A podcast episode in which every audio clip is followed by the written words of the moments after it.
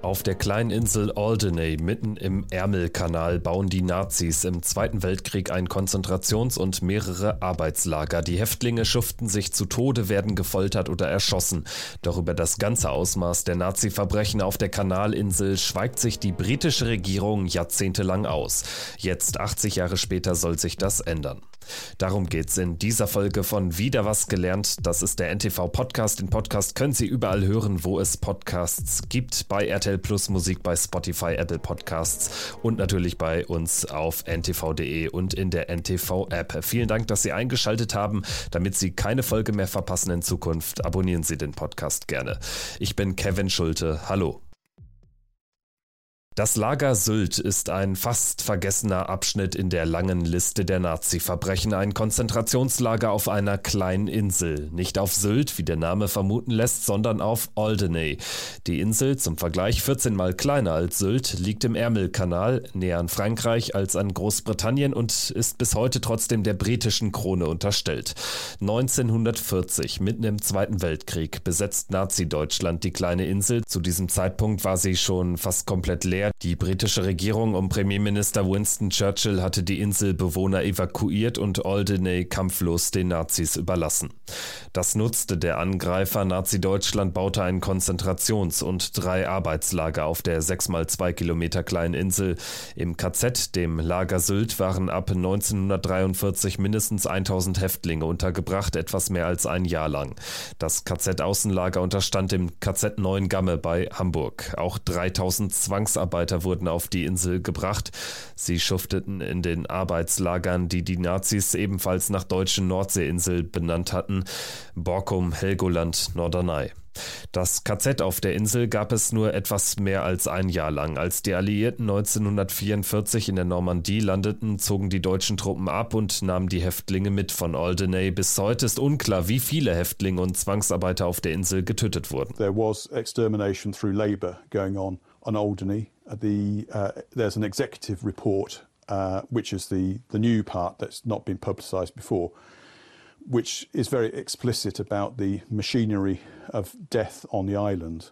Das hat Marcus Roberts erzählt im britischen Fernsehen bei ITV. Der Historiker ist Gründer und Leiter einer Organisation, die die Spuren der von den Nazis verfolgten Juden in Großbritannien erforscht. Roberts erwähnt einen offiziellen Bericht. Darin sei von einer, Zitat, Maschinerie des Todes die Rede, heißt konkret, die Gefangenen wurden durch die harte Arbeit systematisch getötet, andere starben durch Giftspritzen, Folterungen oder Erschießungen.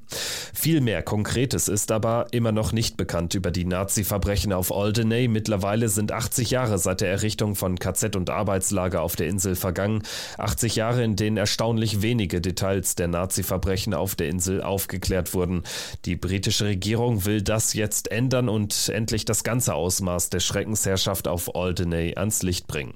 Anhaltspunkte kann das Gremium beim Forscherteam um die Archäologin Caroline Sturdy Coles finden. Die Professorin der Staffordshire Universität hat Alderney mit ihren Kollegen fast zehn Jahre lang akribisch akribisch untersucht. Dabei hat sie historische Luftaufnahmen, alte Aufzeichnungen und so weiter genutzt, aber auch neueste Methoden wie invasive Vermessungstechniken und Bodenradar. Das Team hat herausgefunden, dass jeder Gefangene im Bestfall gerade mal anderthalb Quadratmeter Platz zur Verfügung hatte auf Alderney. Eine riesige Unbekannte sind die Totenzahlen. Der Unterschied zwischen den Schätzungen sei extrem groß, hat der britische Holocaust-Beauftragte Lord Eric Pickles dem Observer gesagt. Deshalb will Pickles noch in diesem Sommer ein Gremium internationaler Experten zusammenbringen. Kolz schreibt, dass mindestens rund 700 Menschen auf der Insel getötet worden sind. Wahrscheinlicher sei aber, dass mindestens 986 ihr Leben lassen mussten. Das hat sie bei einer Veranstaltung der Wiener Holocaust Library in London voriges Jahr erzählt. Been a lot of speculation about the number of deaths on the island. You know, some some of these deaths are, are very easy to prove, um, we have a lot of evidence. Some um, you know, less so because we have um, sporadic witness testimony about them. But what we've been able to do significantly is to actually name um, 84 missing persons. Um, we also believe that a minimum of 701 people died during the occupation. Again, this is a very conservative estimate based on the numbers of deaths that we can prove, based on burial records, death certificates, and the like. Um, it's highly likely, in fact, that that should be increased to at least 986 because we do have multiple witnesses who talk about several mass, mass executions that took place on the island. Mittlerweile gehen selbst die vorsichtigen Wissenschaftler von mindestens 700 Toten aus. Einige sprechen von sogar mehreren tausend Opfern und vermuten weitere Massengräber auf der Insel. Zwei haben Colts und ihr Team bereits entdeckt, es könnte noch viel mehr geben.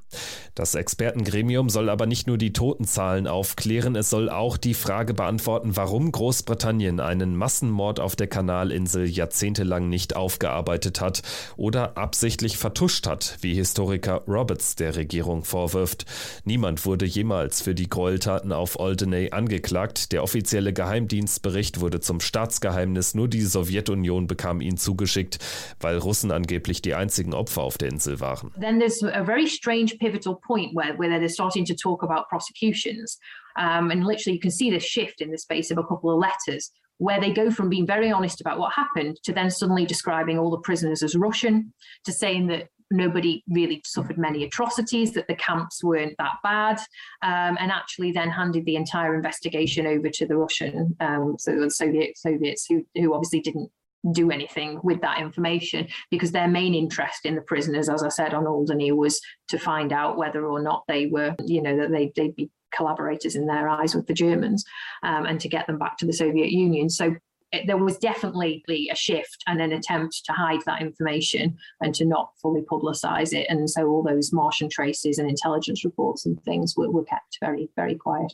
Archäologin Caroline Coles sagt, die britische Regierung habe jahrzehntelang versucht, Informationen zu verstecken. Offenbar auch deshalb, weil Landsleute nicht ganz unbeteiligt waren.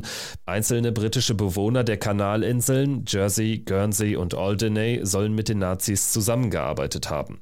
Was bei der Aufarbeitung der Nazi-Verbrechen auf Alderney schiefgelaufen ist, zeigt auch das Beispiel Karl Hoffmann. Er war der deutsche Kommandant auf Alderney und wurde nach Kriegsende trotz seiner Verbrechen nicht an die Sowjets übergeben. Er war bis Ende der 1940er Jahre in Großbritannien in Haft und durfte danach nach Deutschland zurück. Auch sein Stellvertreter wurde nie angeklagt. Viel zu lange hat man einfach weggeschaut, sagt Historiker Marcus Roberts im Observer und hofft, dass die angekündigte Untersuchung endlich Antworten und endlich Gerechtigkeit für die Opfer bringen wird. Das war wieder was gelernt über Alderney und die Nazi-Verbrechen auf der britischen Kanalinsel. Mein Name ist Kevin Schulte, ich sage Tschüss und bis zum nächsten Mal.